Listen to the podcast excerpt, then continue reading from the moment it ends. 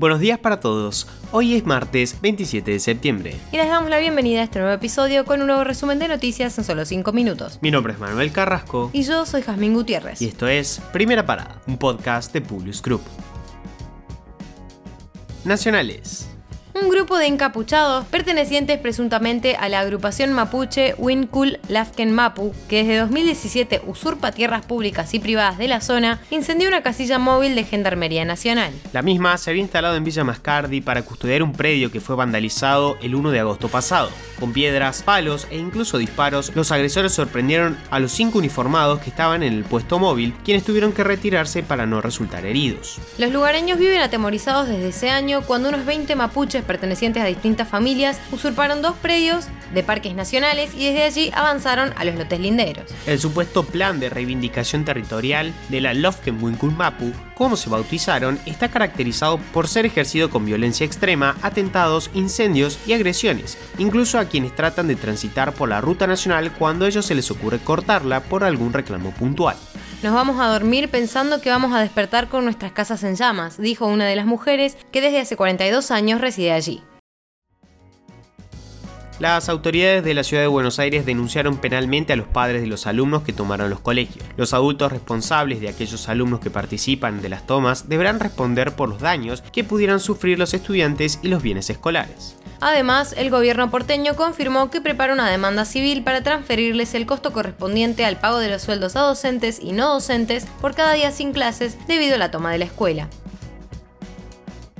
fracasaron las negociaciones entre empresarios y dirigentes del sindicato de neumáticos en el Ministerio de Trabajo. Esto acrecentó la tensión en el conflicto por las paritarias, donde el gremio, conducido por Alejandro Crespo del Partido Obrero, realiza paros y bloqueos que ocasionan perjuicios de todo tipo, no solo en el sector, sino también en autopartistas y automotrices habrá cuarto intermedio hasta el miércoles. Las medidas de fuerza continuarán en las fábricas, lo justo se va a imponer.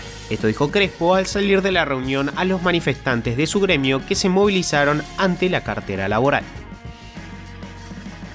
Frente al reclamo de entidades empresarias por las dificultades para el aprovisionamiento de insumos importados, el ministro de Economía propuso un cambio de régimen en el sistema de monitoreo que le dará prioridad a bienes intermedios que necesitan las pymes. Este sistema va a dar previsibilidad a las pequeñas y medianas empresas de nuestro país, ya que contará con fecha de pago al mismo momento de su aprobación. Así las empresas van a poder planificar sus procesos productivos con orden y certidumbre, declaró Sergio Massa.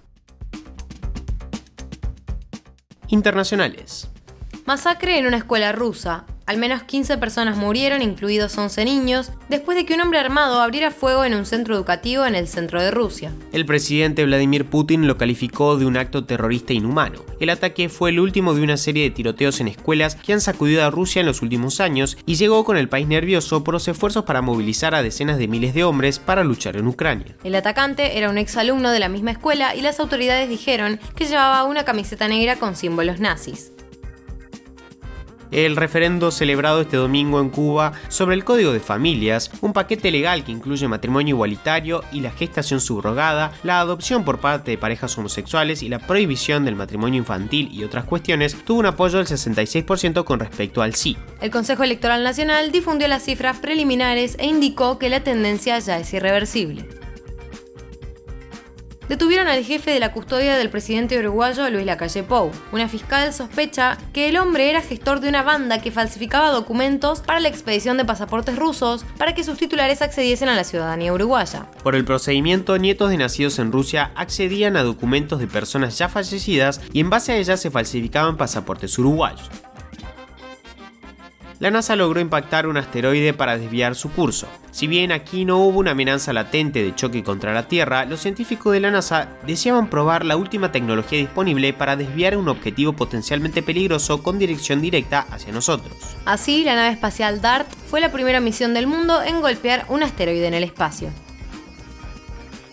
Las tensiones aumentaron en Rusia en relación con la movilización para la guerra y dos centros de reclutamiento militar fueron atacados. Un hombre chocó con un auto a la entrada de un centro y le prendió fuego con bombas Molotov. Por otro lado, otro hombre abrió fuego en otro centro de reclutamiento del ejército ruso e hirió a un oficial. Desde que se anunció la movilización parcial la semana pasada, se registraron casos de personas ancianas, enfermas o estudiantes llamadas a combatir, pese a que las autoridades habían asegurado que estas categorías de población quedarían exentas de la medida.